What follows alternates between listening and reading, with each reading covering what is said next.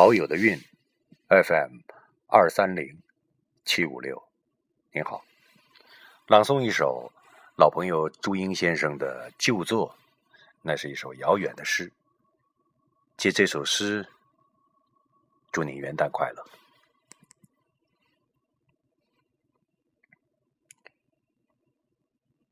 那个冬天，我在屋里。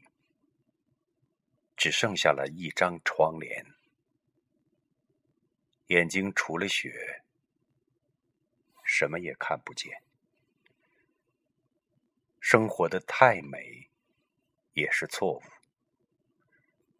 我不能饶恕自己。倘若我有一个窗口，经过每一个季节，无法无天的延伸。无意间走动的花园，被墨水浸透，染黑了必然或偶然的叫声。